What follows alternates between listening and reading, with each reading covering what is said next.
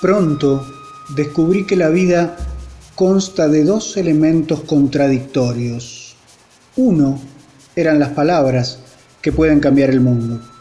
El otro era el propio mundo que no tiene nada que ver con las palabras.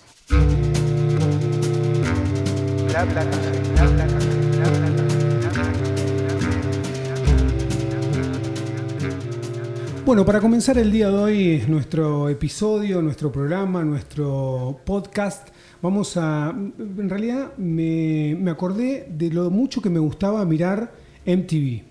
Estamos hablando de finales de la época del 80, estamos hablando del siglo XX. Claro.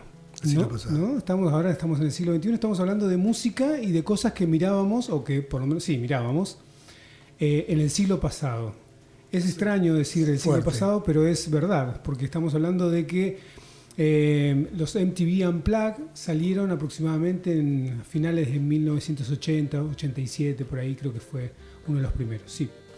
Y eh, explotaron en la época, de, en la década y en la época del 90, ¿no? Ahí fue, si uno se pone a ver eh, todos los que pasaron por ese ciclo de MTV, no, no, no llega, pues son cientos eh, y empezaron a hacer en Europa, empezaron a hacer en Latinoamérica, después hicieron algún formato también en español, ¿no? Pero eh, consumíamos mucho. Primero consumíamos televisión, que ahora no se hace tanto, eh, y uno estaba atento a la programación porque determinado día, determinado horario, estaba MTV Unplugged.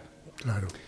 el primero, yo me anoté, es bastante sencillo, no voy a andar buscando información muy, eh, muy loca. Muy detallada. No, no, es decir, Wikipedia, y ahí te dice que el primero eh, fue en 1989 con el grupo XTC. No tengo ni idea de quiénes son. XTC. No, no, no, se, me, no se me ocurre. Me, suena haber visto el nombre.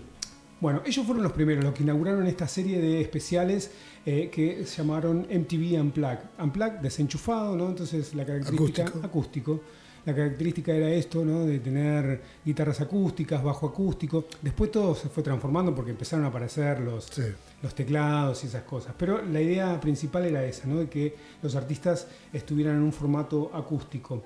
Em, bueno, y entre los, la cantidad de Amplac que hubo y, que están muy buenos realmente todos, eh, no sé, Nirvana, Charlie García, Spinetta, em, eh, Annie Lennox, bueno, Muchísimos, muchísimos. Y también muchos latinoamericanos empezaron a aparecer también, mexicanos, argentinos, brasileros. Sí. Y eh, tratando de acordarme de, esas ediciones, eh, recordé que había uno que me gustó muchísimo, que no tenía formato de MTV Unplugged, que parecía un teatro, parecía un recital mucho más íntimo. Eh, no sé, la estética era toda completamente distinta. Y era de una artista brasilera que conocemos muchísimo, que queremos muchísimo, que es preciosa y que yo no sabía que se llamaba María de Gracia Costa Pena Burgos. No, María da Gracia. Da Gracia. ¿no? María da Gracia Costa Pena Burgos. Dale acento brasilero trucho al argentino. Dale, dale un acento. que capaz que nos escuchan. María da Gracia. los argentinos creemos que para hablar en portugués hay que hablar por abajo. Nos escuchan Batata, en, Brasil y, nos van a pagar, nos van a sacar, eliminar de, del ciberespacio. Bueno, estamos hablando de Gal Costa, eh, que nació en 1945. Una señora grande. De años, ¿no? También nació en el siglo, en el siglo pasado. Bueno, la cosa Como nosotros, Darío, por favor. Como nosotros. La cosa que eh, de ese MTV Unplugged eh, hay una canción que a mí siempre me gustó muchísimo y me puse a, a buscar qué era. Eh, la canción se llama Vapor Barato. los autores son eh, Charles Macalé y Wally Salomón. Salomao. Salomao. Perdona que te, corrija al aire. Pero es Salomón. sí, claro, Salomao. Salomao. Para abajo. No quería meterme en ese, en ese berenjenal para decirlo con acento portugués, pero bueno, suerte que estás acá. Bueno, eh, ellos lo hicieron en 1970 y lo grabó Gal Costa en 1971. Pero en este MTV, en este recital que hizo Gal Costa, invitó a un desconocido flaquito que aparece ahí con la guitarra que se llama C. Cabaleiro. Me hizo acordar a lo que hacía Mercedes Sosa cuando invitaba a músicos jóvenes. Que fue una constante de, la MPB, de los grosos, fue una constante. Esto de. ¿viste? Eh, descubrir autores. Descubrir autores, se ve que lo escuchó, le gustó, le pareció que podía estar y lo metió en el recital de MTV Unplugged sabiendo que eh, lo que se viralizaba en ese entonces por la televisión, MTV. Eh, bueno, así que tuvo ese gesto tremendo y eh, ella hace Vapor Barato y C. Cabaleiro hace una canción de él que tiene así como, como reminiscencias a Vapor Barato de una canción que se llama em, Flor da Peli ¿eh? o Flor de Piel. Eh, hermosa canción. Hermosa canción, las dos. y, el, mix que se hace es precioso. Vapor Barato es una canción, si quieren pueden buscar un poco la historia, tiene que ver con con eh, el exilio, ¿no? con la gente que estaba fuera de Brasil, habla de cosas muy profundas. Es muy sencilla, tiene cuatro acordes, empieza en un La menor, eh, va haciendo una progresión descendente, termina en la dominante, bien sencillo, no tiene nada, nada, pero cantado por Cal Costa y con esta participación de C. Cabaleiro queda en esta preciosura que compartimos con todos ustedes.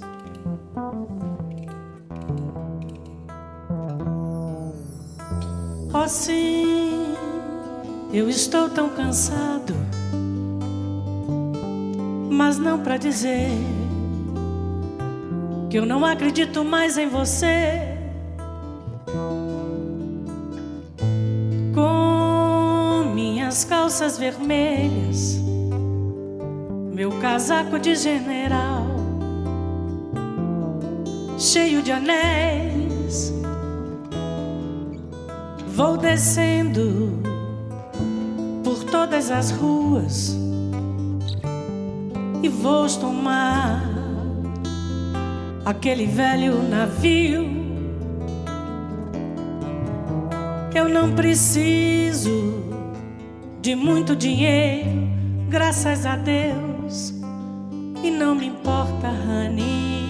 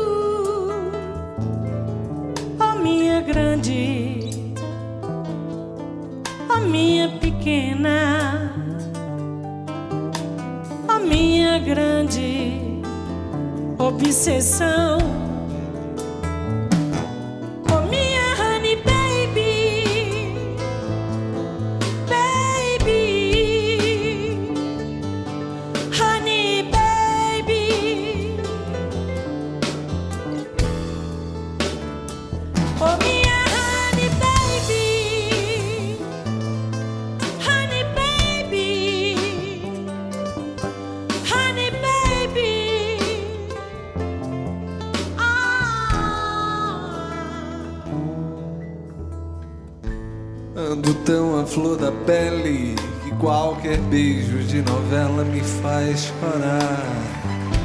Ando tão a flor da pele que teu olhar, flor na janela, me faz morrer. Ando tão a flor da pele que meu desejo se confunde com a vontade de não ser. Ando tão a flor da pele que a minha pele tem o fogo do juízo final barco sem porto, sem rumo, sem vela, cavalo sem sela. Um bicho solto, cão sem dono, menino bandido. Às vezes me preservo, noutras suicido.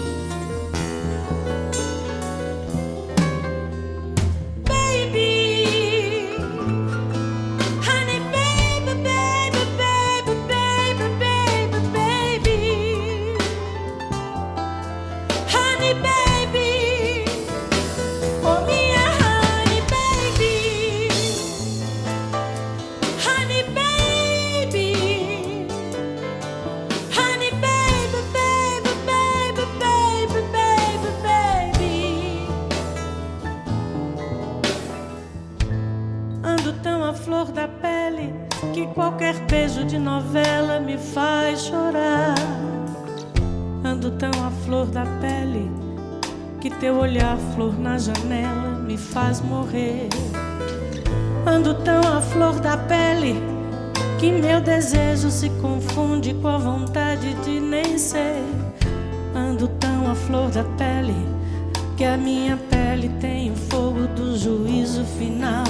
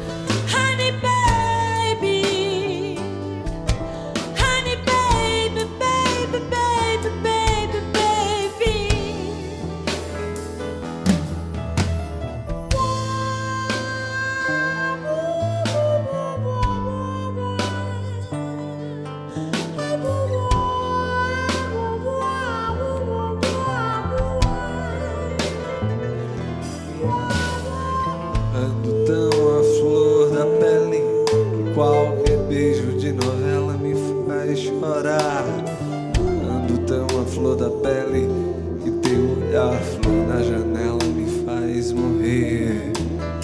Ando tão à flor da pele que meu desejo.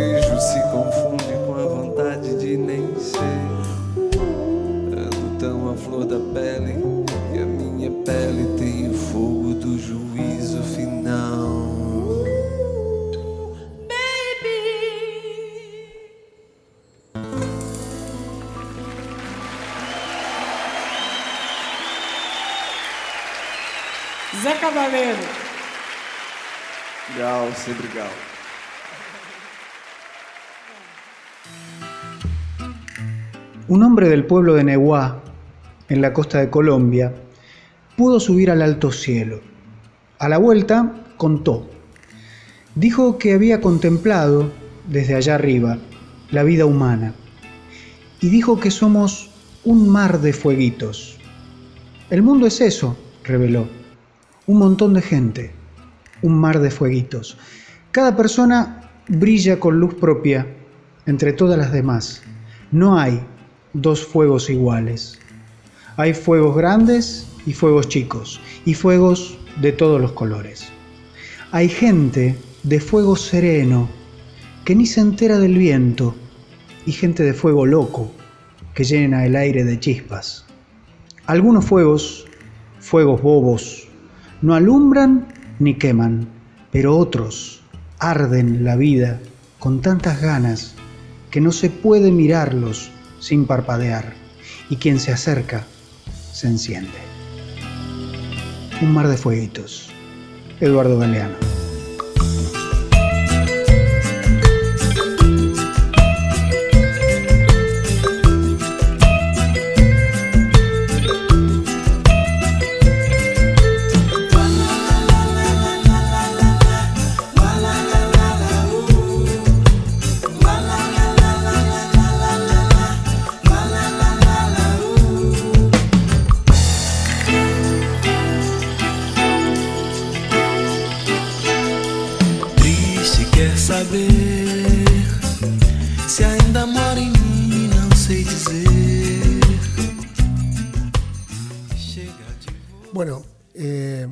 Podcast va a ser recordado entre nosotros por el reencuentro con los grandes amigos.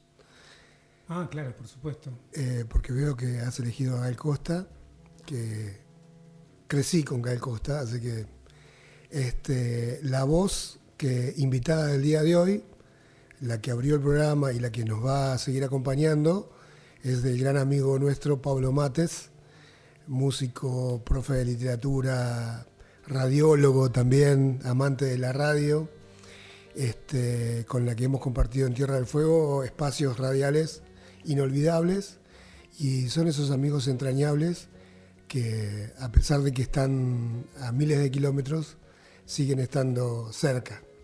Así que bueno, como, como estamos de estreno con este podcast, con este espacio radial, eh, lo invitamos para tenerlo un poquito más cerca, así que las frases que van a estar escuchando de eh, Eduardo Galeano es la de nuestro amigo eh, Pablo Mates. Bueno, y para seguir hablando de amigos y de los que esos que nos han acompañado durante toda nuestra vida, yo traje un temita que me un temita, un temón. Bien, ahí pues, está bueno porque si no tenemos que Bueno, ahora viene claro, ahora viene la parte que vos me corregís a mí la pronunciación en inglés. Claro. Y el gran saxofonista, arreglador, compositor eh, Jerry Mulligan. No, no, ¿Qué podemos decir? a tartamudear. Digo Jerry Mulligan y no sabemos qué decir. No, porque lo primero que me, surge es decir, y encima hizo todo eso con el barítono, ¿me con, el barítono. Con, un, instrumento que no es el instrumento más fácil para hacer popular, para hacer música y para decir. Para, hacer, para hacer melodía, para estar al frente de grupos. Eh, bueno, ha hecho muchos discos donde se encontraba con grandes saxofonistas y tocaban a dúo. Una, una carrera brillante. Yo no quiero interrumpirte más, pero si tengo que decir algo, voy a decir que el saxo barítono, para la gente que no esté familiarizada con ese instrumento de viento, es el chiste que hace eh, Lisa Simpson en, ese dibujito animado, tocando ese saxo tan grandote que no puede tocar una niña, ¿no? De, claro de 5 o 6 años, como supuestamente tiene ella, porque es el saxofón más grande que hay, ¿no? Es muy pesado, es muy grande, es muy aparatoso. Entonces es un chiste que hace, eh, un guiño que hace Lisa Simpson con ese instrumento y que toca también Jerry Mulligan. Sí. Eh, generalmente es un instrumento para, para, acompañar y Jerry Mulligan lo puso al frente. Este, Mulligan es un saxofonista, un tipo que nació en 1927 en New York y bueno, tocó con todos, hizo arreglos orquestales, estuvo, este, fue parte de la movida cool del jazz frío, tranquilo, cerebral. Y bueno, en 1990, ya siendo un hombre grande, saca un disco que se llama Lonesome Boulevard, que es maravilloso. Y son esos discos que yo valoro, porque si estuviesen en disco, mm en disco de vinilo, bueno, o en un CD, uno pone el primer tema y hasta que no termina el disco no levanta. Claro. No lo sacás. Porque está bien armado, porque todos los temas son hermosos. Incluso este tema, que me parece el más lindo, está a la mitad del disco. A la mitad del disco, del, del lado A, digamos, ¿no? El tema se llama Curtains. Y mm, siempre me gustó lo intrincado rítmicamente de la melodía es como un pequeño trabalenguas y, tocado con una sutileza que solo él puede. Y estamos hablando de un instrumento muy grande, muy pesado, con una boquilla que es muy grande. Y el tipo, eh, no sé, te acaricia el oído con ese instrumento. Que siempre se utilizó para, para tocar fuerte, hacer eh, riff, ¿no? Este, Sí, encontró otra manera para, hablar con su instrumento. Sí, sí, increíble. Así que este es uno de los discos que, esto va a ser un, tema recurrente mm. en este podcast, que son estos discos que nos acompañan durante toda la vida. Claro. ¿no? Y van pasando del disco de vinilo al cassette y del cassette al CD y del CD al teléfono. y cada vez que agarras la ruta con el auto, va, ese disco va como piña. Así que bueno, escuchemos Cortans de Jerry Maria.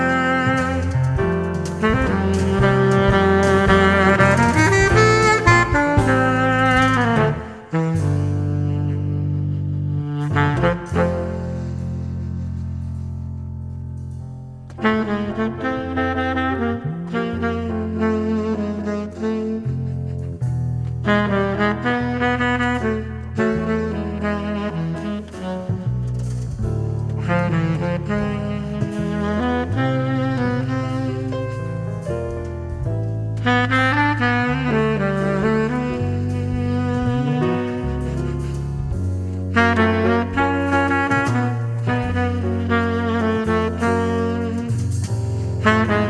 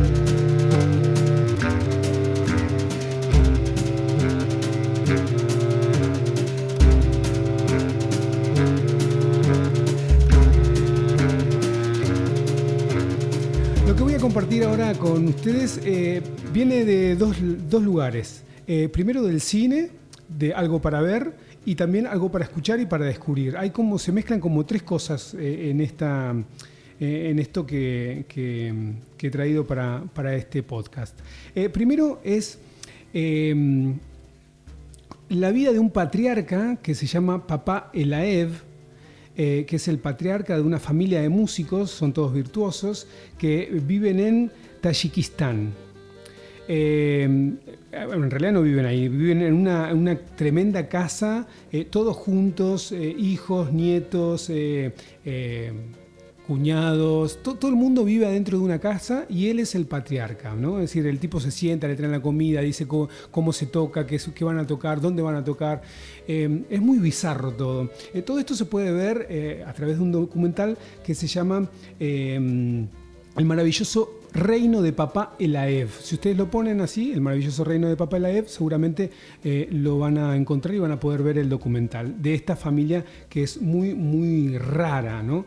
Eh, viven, actualmente viven en Israel, eh, en Tel Aviv. porque bueno, cuando se, derrumbó todo Rusia, este, decidieron volverse a, sus países de origen. desde allí comandan todo lo que es el trabajo de, de, este grupo, que es un grupo, ¿por qué? Porque es de eh, Alaev Family, ¿eh? así se llama el grupo con el que tocan y son unos monstruos, ¿eh? son muy virtuosos, tocan muy bien, está buenísimo. ¿Pero qué tocan? ¿Qué instrumentos tocan? ¿Viste Custurica? Sí. Eso, ah. así. Eso es lo que se Pero son de origen judío. Sí, claro, claro. ¿Con, ese apellido? Claro. Pero, ¿y tienen algo de gitanos? Sí, sí, son re. Parece una. Eso, eso, es una familia gitana, ¿viste? Todo es un desastre. Es un desastre. Bueno, mirá el, documental y vas a ver. Bueno, pero de, esta película y de, esta, de este documental eh, surge que eh, son 14 hijos y una sola mujer. Esa mujer no la dejan hacer música. Entonces eh, se juntó con un grupo o con un dúo que eh, un dúo israelí de Irit Dakel, que es una mujer, Dekel, perdón, Irit Dekel y Eldad Citrin. Es un dúo israelí, hacen música, los convocaron a, parte de, los, de la familia Elaev, donde está la hija y donde puede participar, hicieron eh, un disco y dentro de ese disco hay un cover. Entonces, tenemos primero la película que se llama El Reino. No, ¿cómo se llama? Sí, El Reino de. El maravilloso reino de Papá de la Ev, que está buenísima para verla. Si les gusta toda la onda. No confundir con Papá Noel. No, no, no, no. Si les gusta toda la onda de gato negro, gato blanco, custurica y toda esa música, véanla porque eh, se van a sorprender muchísimo. Y de ahí van a poder descubrir mucha música. Y también meterse en el eh, mundo de Dekel y Citrin, este dúo israelí, que convidaron a, la familia Elaev a tocar esta canción que se llama No More Blues y que es ni más ni menos que llega de Saudade, de nuestro querido Antonio Carlos Jobim. Es decir, que hoy he traído dos brasileros o dos portugueses aquí, no, portugueses no, brasileros, eh, al episodio de nuestro podcast de Bla Bla Café. Eh, está buenísima la versión, es muy divertida, es muy interesante, canta fenómeno. Eh, y si te gusta la melodía, yo te recomiendo que vayas a buscar Llega de Saudade de eh, Carlos Jobim o que te veas la película de El o que hagas cualquier cosa porque hay mucha data acá para arrancar para algún lugar, pero sobre todo para escuchar música.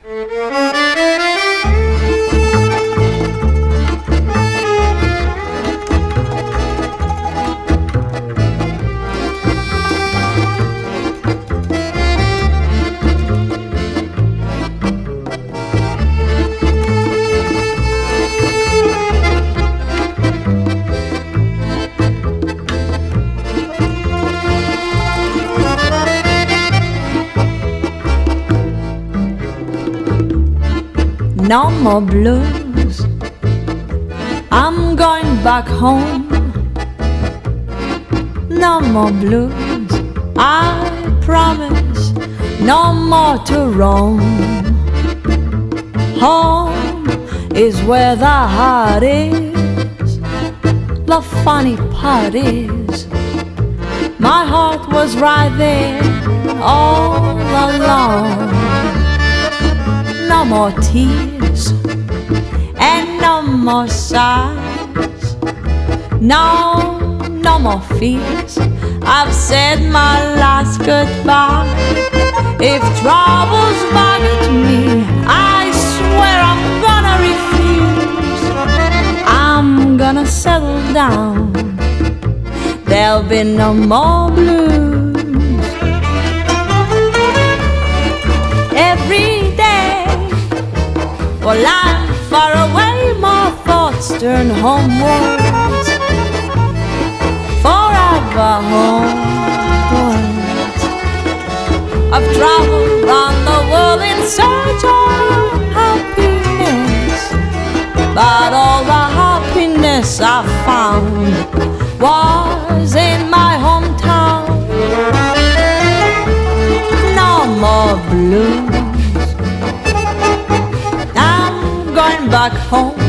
No, no, no, no more dues. I'm through with all my wanderings now. I'll settle down, never roam. Find a man, build a home. When we settle down, there'll be no more blues. Nothing but happiness when we settle down. There'll be no more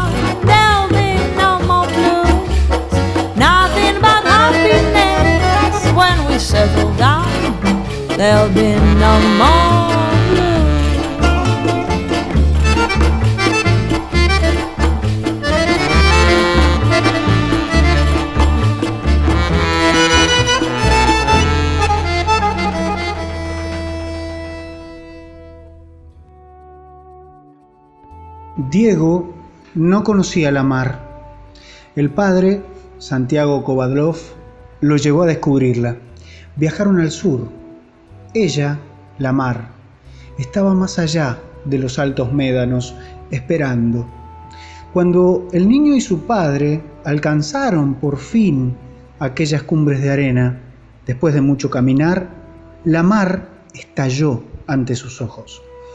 Y fue tanta la inmensidad de la mar y tanto su fulgor que el niño quedó mudo de hermosura. Y cuando por fin consiguió hablar, temblando, tartamudeando, pidió a su padre, ayúdame a mirar. Eduardo Galeano, el libro de los abrazos.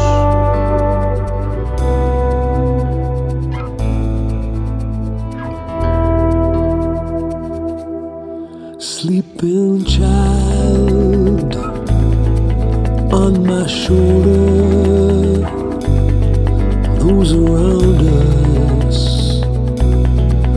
curse the sea.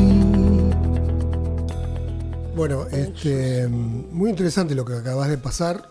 Yo me estoy preguntando por qué en el primer programa trajiste a un músico de origen judío y en el segundo también. Y me estoy acordando que en África hay una tribu que es judía. por ahí vos tengas sangre. Puede ser, Este, tendría que buscar en el árbol. Habría que, habría que buscar. Yo te quería decir eh, que estoy sorprendido porque sos el primero que trajo música instrumental. Hasta ahora habíamos pasado todo música cantada. Mira. Así que Mira, vas, vas con ventaja ahí. bueno, está bien, buenísimo. Che, bueno, y lo que, lo que hay una idea flotando para, para agregar a, a este espacio radial, virtual, pero no tan virtual porque cuando entre en los oídos de, de la gente va a ser una realidad. Sí. Eh, a mí me preocupa mucho el, el público chino, cómo hacer para entendernos, pero bueno, con un Pero- poco de suerte, La música es un lenguaje universal, Gustavo. claro, bueno, entonces me quedo tranquilo. Sí. Chi- a China entramos A tranquilos. China entramos, Bueno, sí, sí, bueno, sí, sí. buenísimo. Eh, yo, cuando vos me propusiste hacer este podcast, que era volver a la radio, me encantó.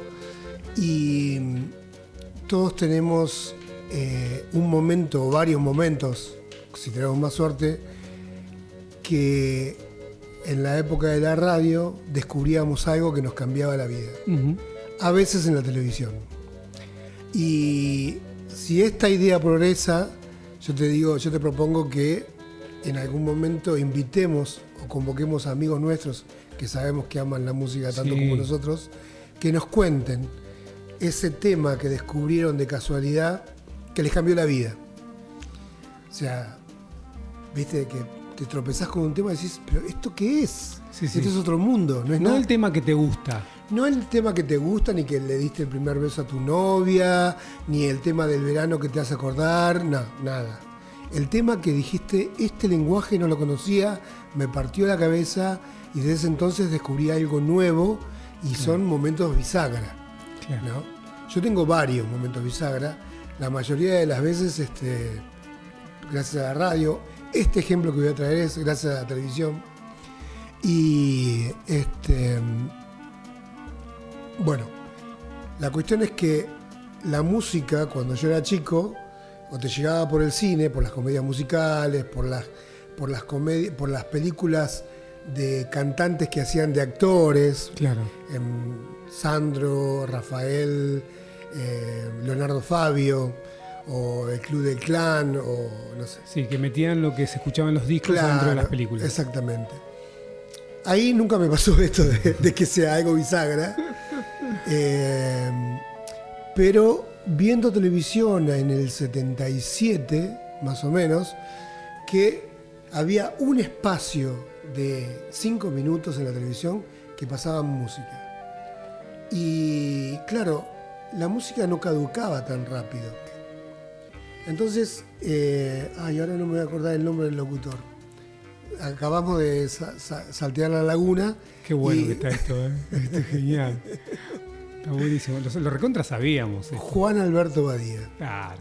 El tipo tenía un espacio en la televisión que, auspiciado por Flecha, una marca de zapatillas argentina, Flecha Juventud, eh, que eran unas zapatillas de tela con una punta de goma con estrellas duras y le pegabas de chanfle y la pelota seguía, seguía rodando dos días después, seguía, seguía la comba. Eh, el problema era que te pegaba una patada con esas, con Claro. esas estrellas y te dejaba la marca para toda la vida. Bueno, ahí conocí a Elton John, por ejemplo. Y, él pasaba música, es decir, era un, era un programa Sí. musical. Sí, que tenía un tema. Mm. Y bueno, Juan Alberto Badía, eh, fanático de los Beatles.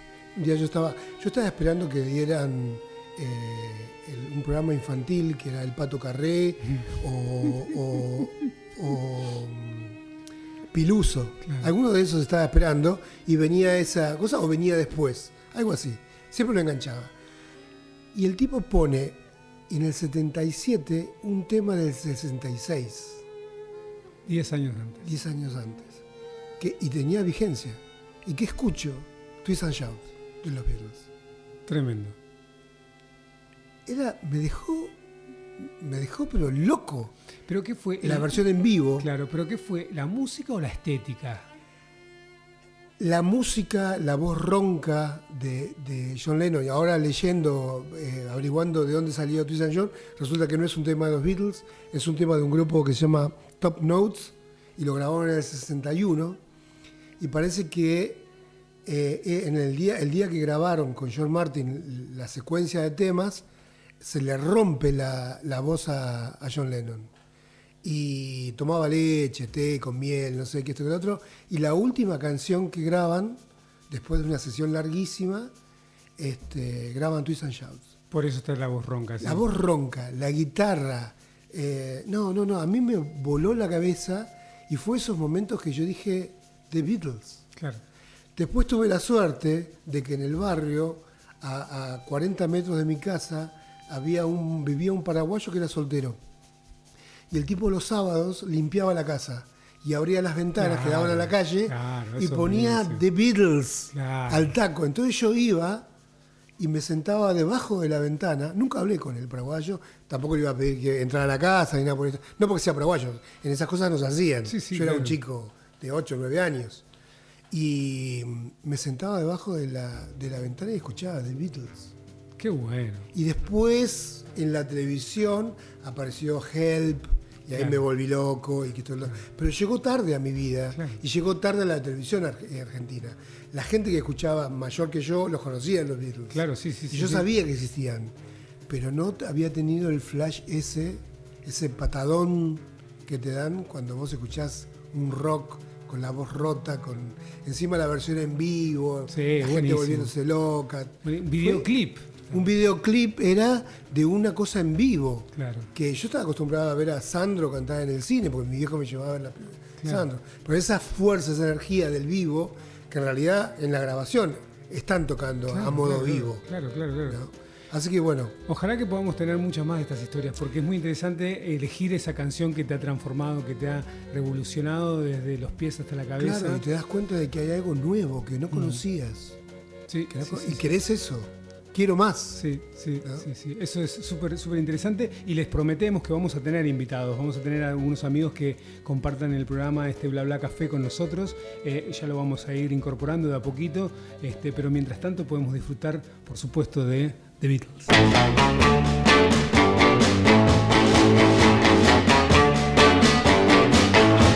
We're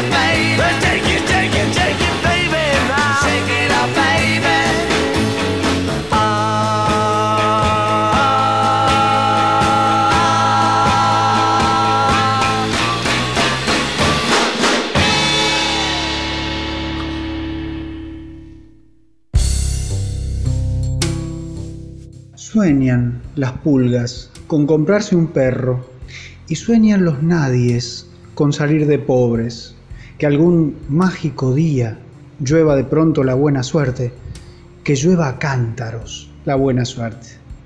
Pero la buena suerte no llueve ayer, ni hoy, ni mañana, ni nunca.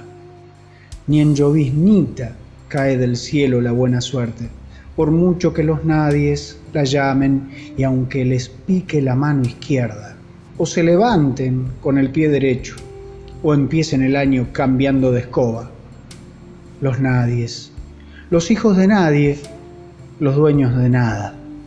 Los nadies, los ningunos, los ninguneados, corriendo la liebre, muriendo la vida, jodidos, re jodidos, que no son, aunque sean, que no hablan idiomas, sino dialectos, que no profesan religiones, sino supersticiones, que no hacen arte, sino artesanía, que no practican cultura, sino folclore, que no son seres humanos, sino recursos humanos, que no tienen cara, sino brazos, que no tienen nombre, sino número, que no figuran en la historia universal, sino en la crónica roja de la prensa local.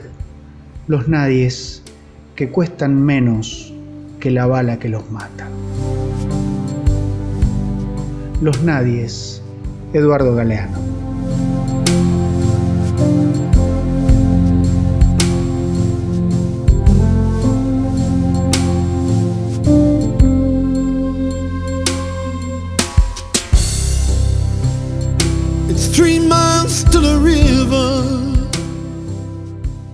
Cosas lindas que tiene tomarse un café y charlar y sobre todo compartir con gente eh, ideas es que podemos hacer esto eh, como si estuviéramos solos nosotros. Y yo quería saber cómo te llevaste esta cuarentena con eh, las cuestiones virtuales. Recitales virtuales, clases virtuales, reuniones virtuales. absolutamente todo pasaba por la computadora, por el teléfono, por un montón de camaritas, un montón de gente que estaba en sus casas con las habitaciones desordenadas o con un, un living tremendo. Era, era, era muy raro para mí, fue meterme en, en las casas de, Claro. del resto de las personas así casi sin permiso. Pero eh, creo que, que- que me aburrió un poco el tema de- del virtualismo, ¿no? Como que me, me sacó las ganas de ver gente por la computadora. Sí, a mí no me llegó a cansar porque nunca entré.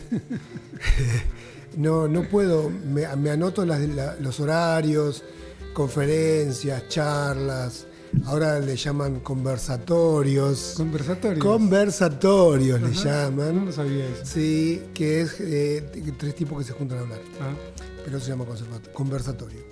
Eh, egresado del conversatorio. egresado de conversatorio. Hay varios que son. Nosotros podríamos reclamar el título. Sí, sí, podría ser, podría ser.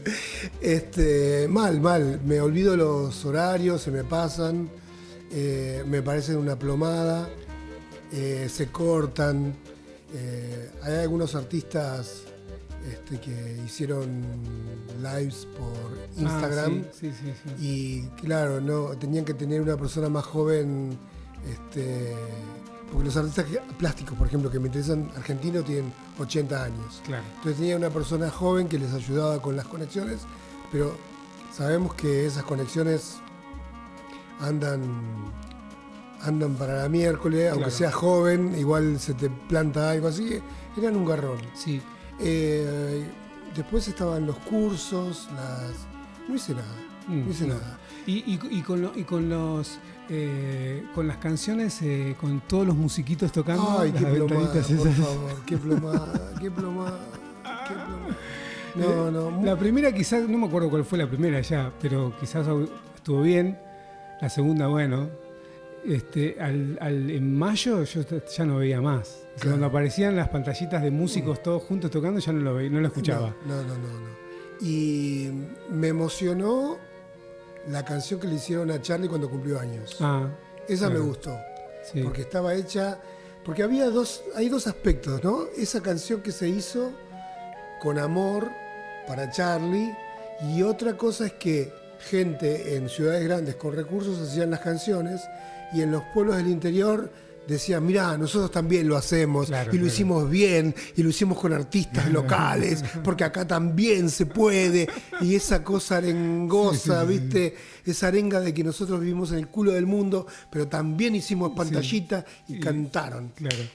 Eh, hace 30 años, 40 años, que Phil Collins graba una canción, viajaba la, en Concord la cinta a otro estudio y otro tipo grababa el pedacito y así grababan a distancia. en cinta, lo podían en cinta. Y, que se estaba tocando online también hacía muchos años. O que, o